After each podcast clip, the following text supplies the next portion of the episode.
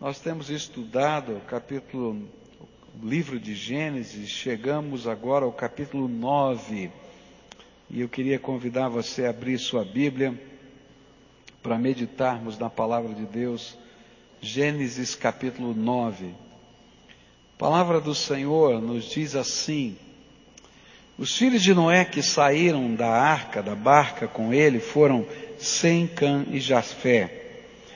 Foi o pai de Canaã.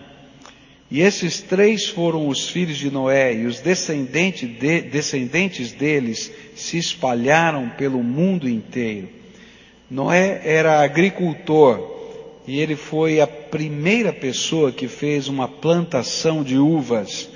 E um dia Noé bebeu muito vinho e ficou bêbado e se deitou nu dentro da sua barraca.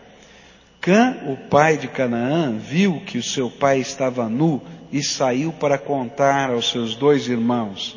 E então Sem e Jafé pegaram uma capa, puseram sobre os seus próprios ombros, foram andando de costas e com a capa cobriram o seu pai que estava nu.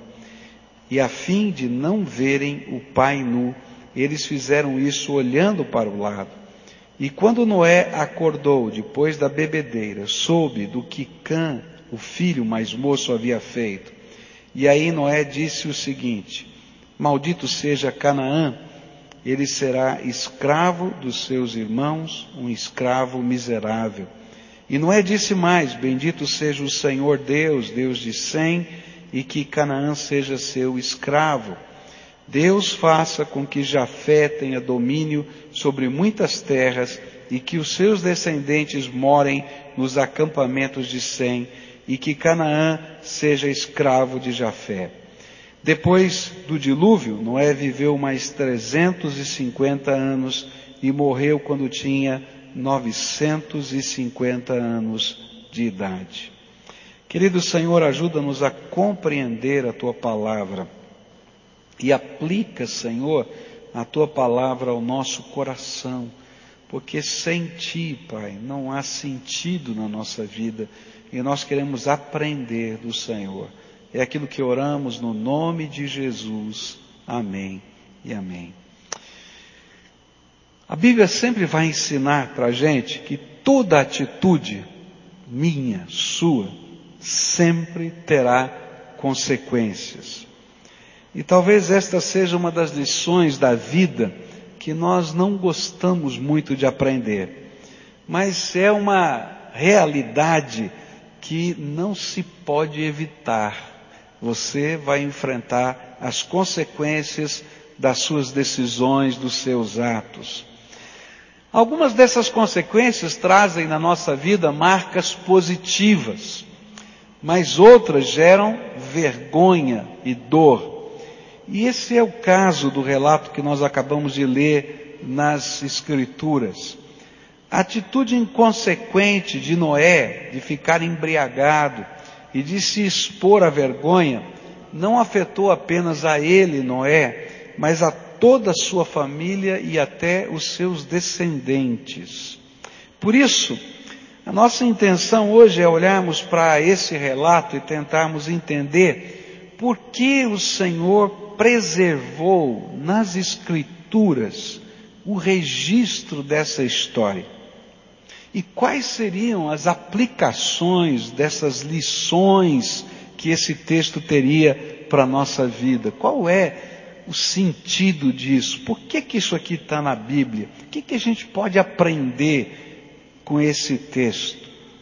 A primeira lição e a mais natural, olhando para esse texto, tem a ver com o perigo do consumo de bebida alcoólica. Ou de você depender de qualquer tipo de droga ou substância que entorpeça a sua mente e que faça você ter o seu discernimento prejudicado. E é importante que a Bíblia registre isso para nós, para que a gente tenha essa visão bem clara diante dos nossos olhos. Porque quando a gente ingere qualquer tipo de substância que nos entorpece, a gente se torna inconsequente. Quer seja o álcool, quer seja o crack, quer seja a maconha, quer seja qualquer outra substância, permitida ou não permitida pela lei, você se torna inconsequente. Você já conversou com um bêbado? Já conversou com um bêbado? Tem conversa mais chata do que conversa de bêbado? É horrível, não é verdade? E mais, às vezes existem atitudes inconsequentes. Eu me lembro que uma ocasião nós estávamos fazendo uma viagem com um grupo de adolescentes da igreja e acompanhava-nos na, na viagem um casal. A senhora, uma senhora maravilhosa, um doce, crente no Senhor Jesus. O marido, um afastado da igreja, que tinha um problema de dependência alcoólica. E no meio dessa viagem, esse homem bebeu. E nós estávamos aqui em Curitiba alojados no céu. Conhece o céu? Casa do estudante universitário. Estávamos alojados aqui, né? Só que o céu virou um inferno. Porque o homem chegou alcoolizado, começou a brigar com todo mundo, e numa bela hora ele puxou a cinta dele e queria bater em todos os adolescentes. E aí a gente não sabia mais o que fazer, né? Se batia no homem, porque era um bando de adolescentes, ou se só o continha, né? E olha, gente, que coisa horrível. E o pior, o pior era o dia seguinte. Porque no dia seguinte, não mais entorpecido pelo álcool, ele lembrava e se envergonhava do que tinha feito. O problema é que o dia seguinte continua acontecendo. Porque a pessoa está dependente de uma substância que afeta o seu discernimento. Por isso é importante notar que o texto nos ensina que Noé, como agricultor, foi o primeiro homem a fazer uma plantação de uvas para produção em grande escala. E como tal, eu imagino que ele teve de aprender a usar da melhor maneira possível o fruto do seu trabalho. E muito provavelmente ele foi o primeiro a produzir vinho, suco da uva, que fermentava naturalmente e se tornava vinho. E ao consumi-lo sem maiores preocupações, se viu bêbado e praticando coisas que não condiziam com a sua posição de pai, de herói da fé, porque Noé está lá no rol do herói da fé, lá em Hebreus capítulo 11, e profeta de Deus. E ele vai fazer coisas que não tem nada a ver com isso. E suas atitudes se tornaram ridículas e vergonhosas. Ficou com tanto calor que foi tirando a roupa, tirando a roupa, ficou pelado, não é? e ficou passando vergonha. Mas, quer nós estejamos certos ou não ao interpretar dessa maneira a história, um dos elementos centrais para que esse texto, esse fato fosse registrado nas Escrituras, era nos alertar e alertar as pessoas sobre o perigo e o cuidado com a ingestão de bebidas alcoólicas. E a Bíblia não fala só em Gênesis a respeito disso. O meu objetivo nessa manhã é te dar uma série de textos na palavra de Deus, onde a Bíblia fala claramente do perigo da gente ingerir bebidas alcoólicas ou de ser dominado ou controlado por qualquer substância que entorpeça o nosso entendimento. Por exemplo, Provérbios, capítulo 20, verso 1, vai dizer assim: Quem bebe demais fica barulhento e caçoa dos outros. O escravo da bebida nunca será sábio. Provérbios 23, a partir do verso 29, a Bíblia diz assim: Quem é que grita de dor? Para quem são as tristezas? Quem é que vive brigando e se queixando? Quem é que tem os olhos vermelhos e ferimentos que poderiam ter sido evitados? É aquele que bebe demais e anda procurando bebidas misturadas. Não fique olhando para o vinho que brilha no copo com a sua cor vermelha e desce suavemente, pois no fim ele morde como uma cobra venenosa. Você verá coisas esquisitas e falará tolices. Você se sentirá como se estivesse no meio do mar, enjoado, balançando no alto do mastro de um navio. E então você dirá: Alguém deve ter batido em mim. Acho que levei uma surra, mas não lembro, porque não consigo levantar. Preciso de mais um gole. Que descrição, hein? A Bíblia vai continuar falando. Isaías capítulo 5, versículos de 11 a 15, a Bíblia diz assim: Ai dos que passam o dia inteiro bebendo cerveja e vinho, desde a madrugada até tarde da noite, nunca ficam completamente bêbados. E ficam completamente bêbados. Nas suas festas, a música de harpas e de liras, de pandeiros, de flautas e muito vinho para beber. Eles não se importam com os planos de Deus, o Senhor, não levam em conta o que Ele está fazendo. Portanto, por causa da sua desobediência, o meu povo será levado prisioneiro para fora do país.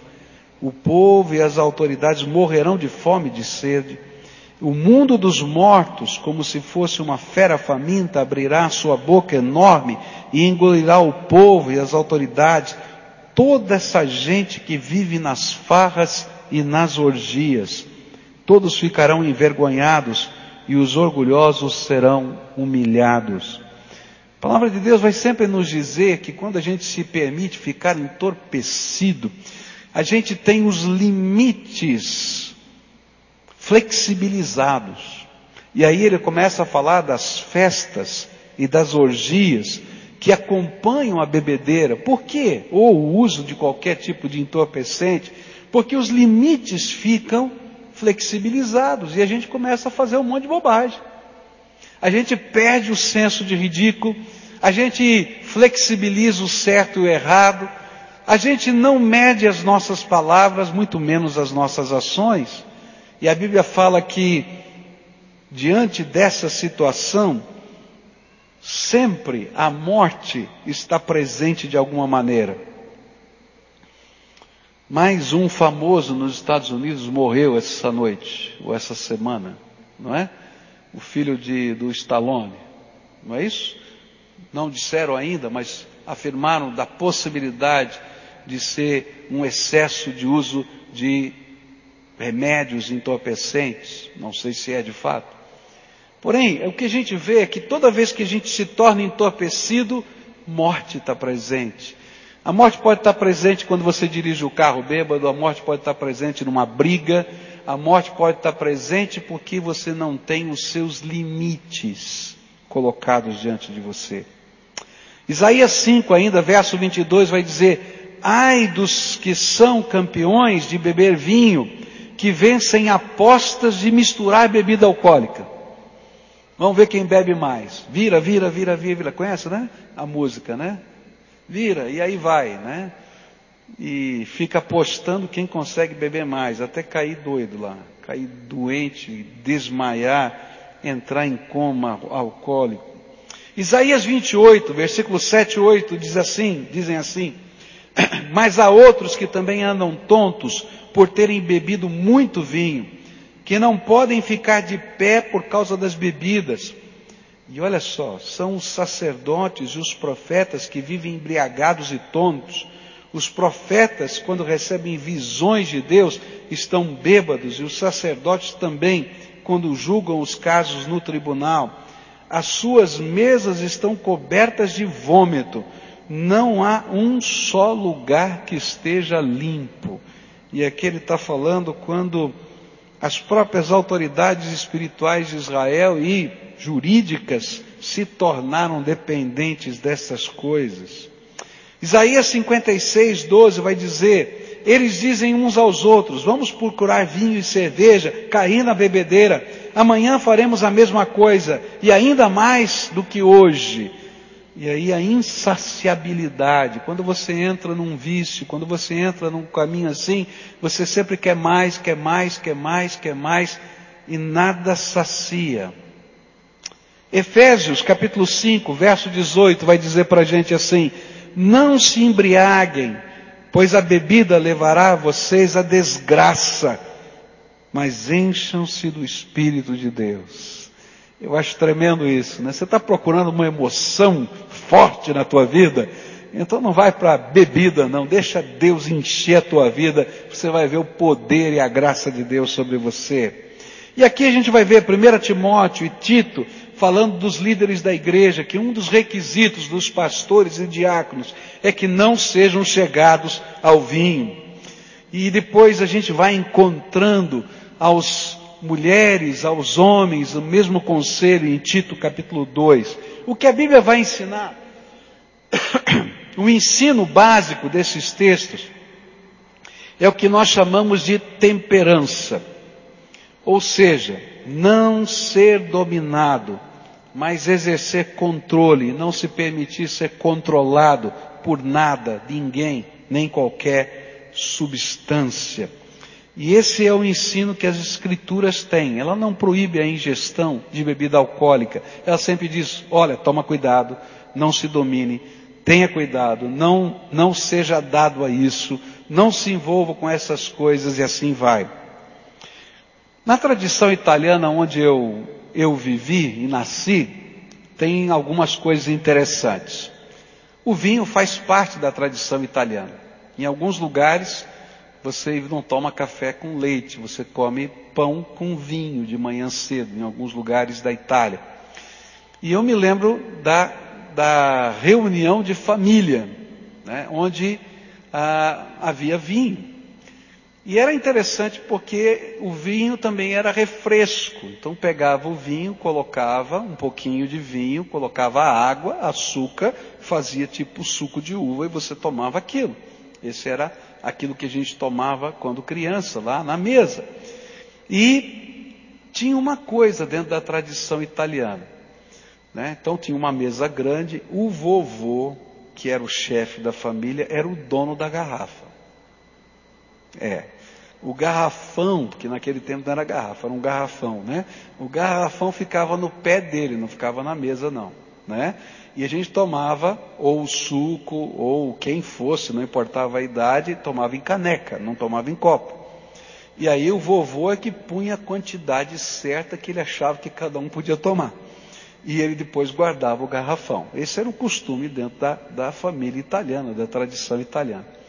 Mas apesar de todo esse cuidado tá, do vovô, Dentro da nossa casa, um dos filhos dele, um dos meus tios, se tornou um dependente do álcool. E uma das maiores crises da nossa família era por causa da dependência desse tio. Trabalhador, sério, mas que bebia. E quando bebia, agredia. Eu me lembro de um dia que cheguei na casa da vovó e o armário do quarto dela estava arrebentado, porque ele ficou irado com algum assunto, estava embriagado e encheu de socos o armário para não bater na vovó. E arrebentou o armário.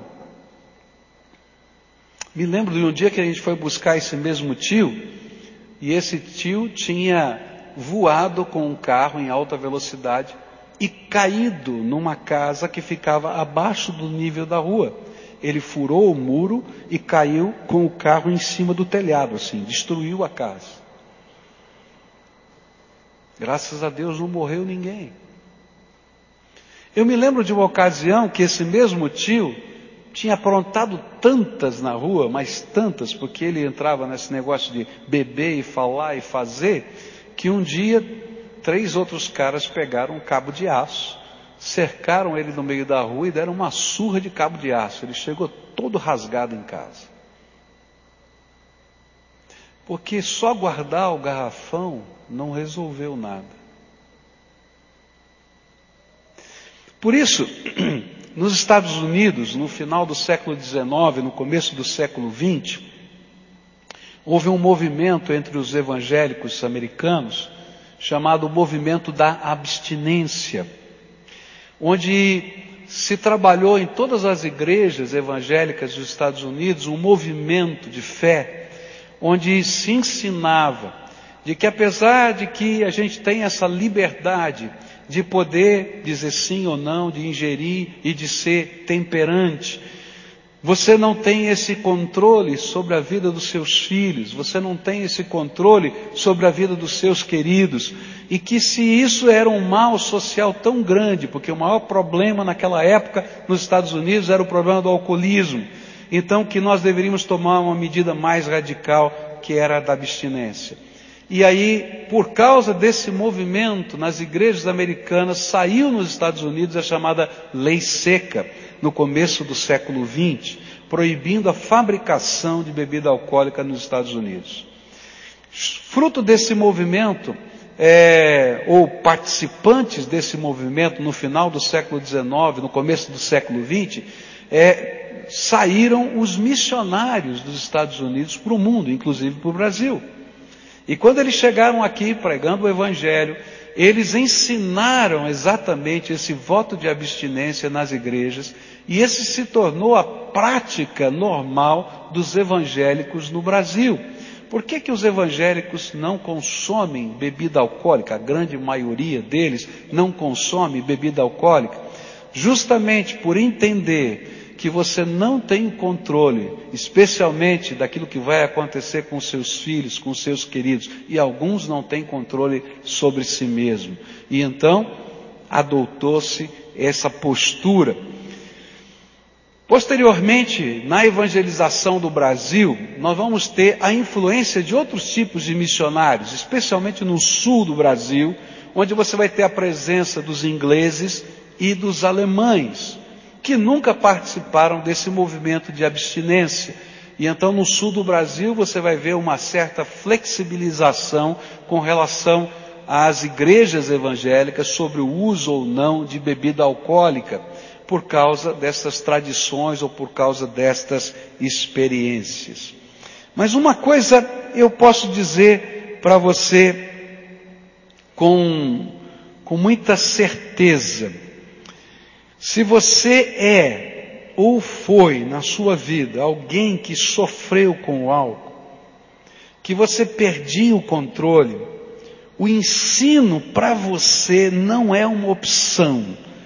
Você precisa ser um abstêmio. Tem muita gente convertida aqui que um dos seus problemas na sua vida antes da conversão era a bebida. E eu vou dizer para você, para você não tem opção. Se você começar a beber, vai começar a beber de novo e vai cair de novo como caía. Porque isso é uma desgraça. Eu me lembro de um, uma ovelha minha, já contei aqui algumas ilustrações com relação à vida dele, um homem que, que por causa da bebida cometeu algumas atrocidades, quase perdeu a família, quase matou o seu filho mas Deus, na sua misericórdia, o transformou, ele foi transformado, a vida restaurada, pude, pude ver os seus filhos, casar os seus filhos, apresentar os seus netos. Mais de 20 anos depois que ele não tinha bebido, nunca mais tinha bebido, apareceu uma Copa do Mundo, e lá na Copa do Mundo, na empresa dele, compraram um engradado de cerveja. Enquanto assistiam os jogos pela televisão, depois de 20 anos, ele tomou um gole de cerveja. 20 anos depois. De repente começam a procurar esse homem. Foram bater na casa do pastor, dizer, ele sumiu, desapareceu, ficou três dias fora de casa. Ele bebeu a cerveja, parou no bar, gastou todo o dinheiro que ele tinha bebendo, caiu na sarjeta, perdeu a consciência, só chegou em casa três dias depois. Aí eu chamei para conversar. Ele chorava que nem uma criança. E ele disse para mim assim: Eu não sabia que o monstro continuava dentro de mim. Queridos, A gente não sabe o que acontece. Eu me lembro, por exemplo, de um pastor que contava a história do seu irmão, criado numa igreja evangélica, nunca havia bebido qualquer bebida alcoólica, casou-se e um dia tomou muita chuva, chegou na casa do seu sogro, molhado, então foi, sec, foi secar a roupa e o sogro disse: Olha, você tem que cortar a gripe aí. Então fez uma caipirinha para ele. Não, você vai cortar a gripe. E ele tomou pela primeira vez bebida alcoólica. E ele tomou, foi dormir. Quando todo mundo estava dormindo, ele desceu e tomou garrafa inteira de pinga. E esse médico me disse o seguinte, que existem pesquisas, eu não sei se são verdadeiras ou não, de que existe uma determinada enzima no nosso corpo que metaboliza o álcool. Que algumas pessoas têm mais dessa enzima e menos dessa enzima. E quando você tem menos dessa enzima ou não tem essa enzima, você se tornará dependente do álcool porque você não consegue metabolizá-lo. E a grande pergunta é, se você pode ter essa, essa enzima, ou se alguém na sua família pode ter, por que é que você vai introduzir isso na sua vida? Essa é a grande questão. E é por isso que a Bíblia vai dizer uma coisa que a gente tem que trazer à mente. Romanos 14, versículos 20 e 21 diz assim: Não destruas por causa da comida a obra de Deus. Na verdade, tudo é limpo mas é um mal para o homem dar motivo de tropeço pelo comer. Bom não é comer carne, nem beber vinho, nem fazer outra coisa em que o teu irmão tropece. O que a Bíblia está tentando dizer para você é que você tem que não apenas cuidar de você mesmo, mas você tem que cuidar daqueles que estão ao seu lado e que você é responsável por eles. Então eu quero dizer uma coisa para os irmãos, por favor, não faça uma festa para oferecer bebida para alguém, mesmo que seja socialmente condenável se você não oferecer bebida.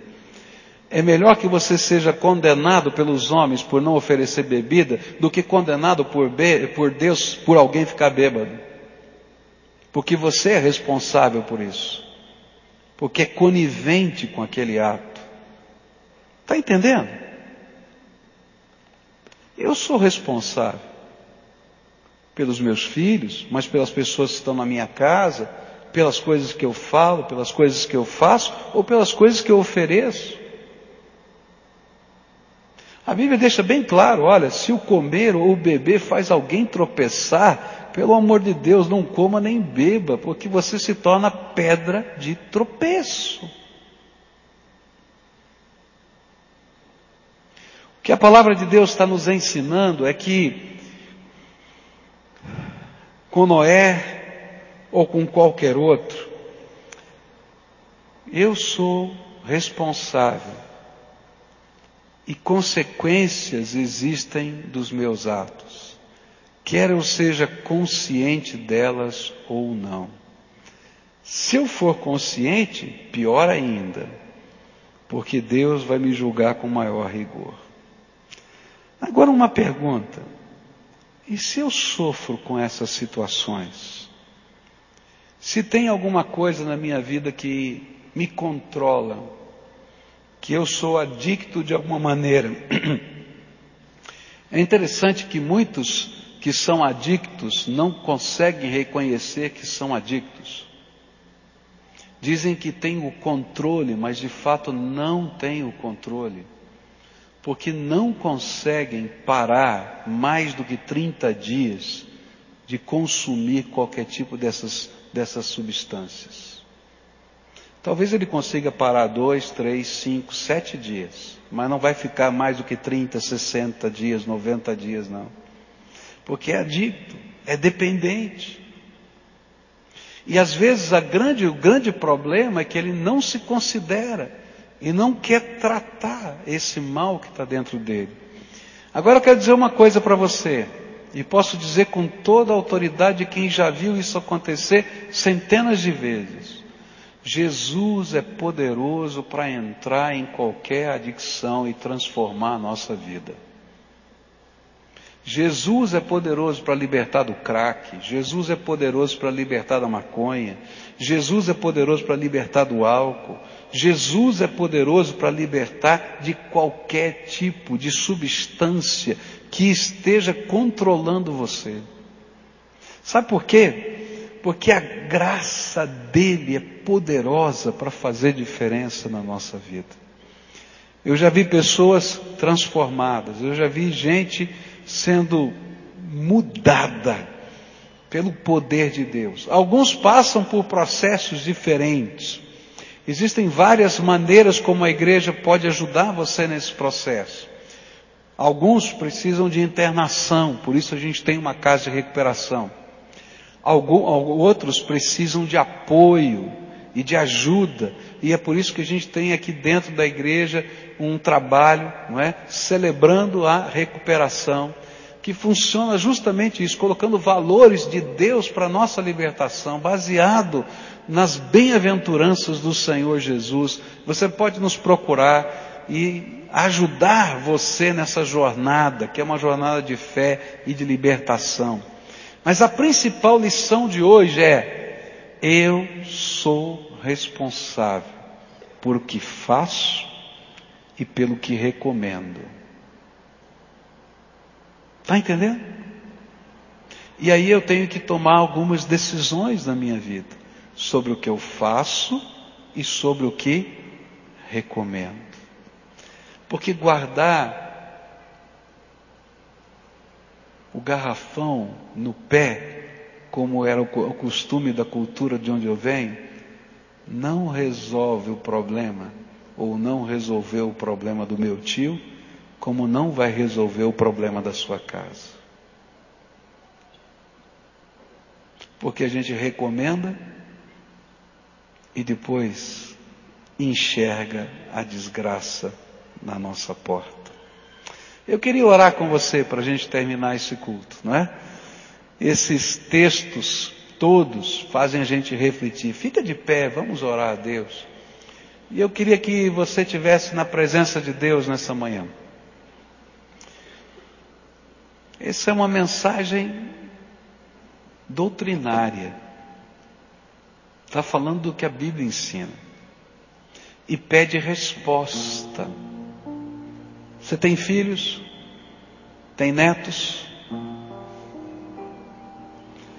Olha o que você recomenda. Você é exemplo.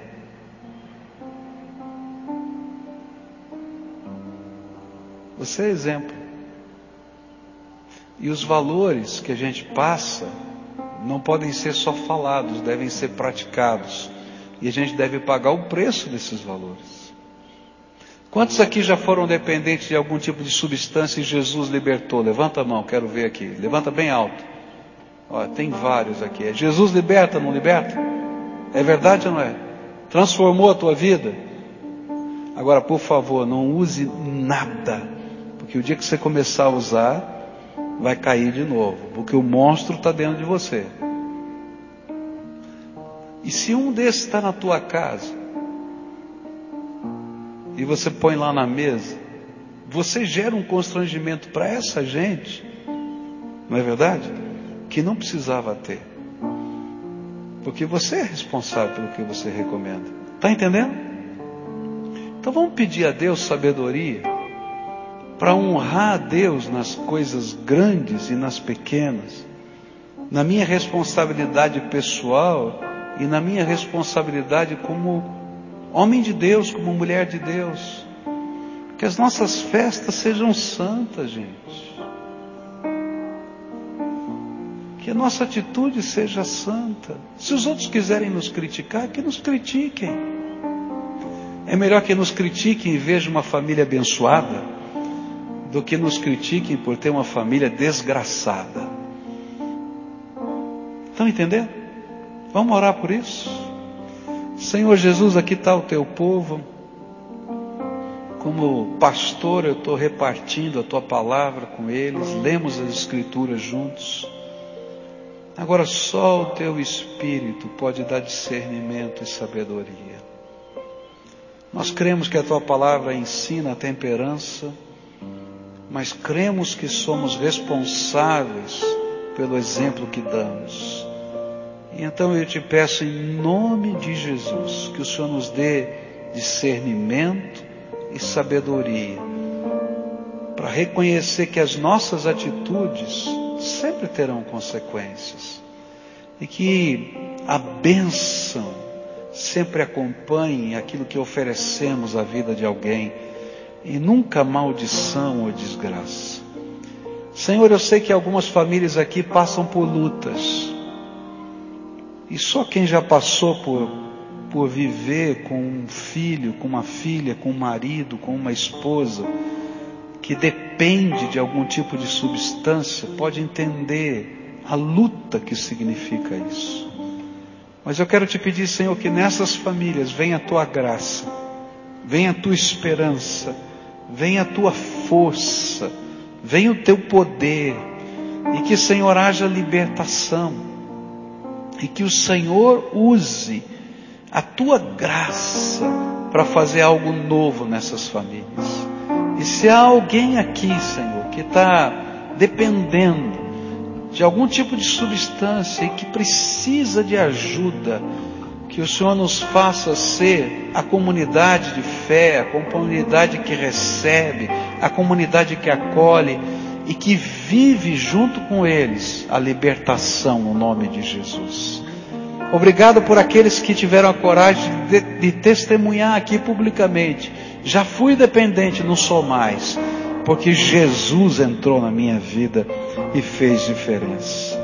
Guarda-os, guarda-os, Senhor, livra-os do mal, mas faz com que a tua bênção se multiplique em cada casa. É aquilo que oramos no nome de Jesus. Amém e amém.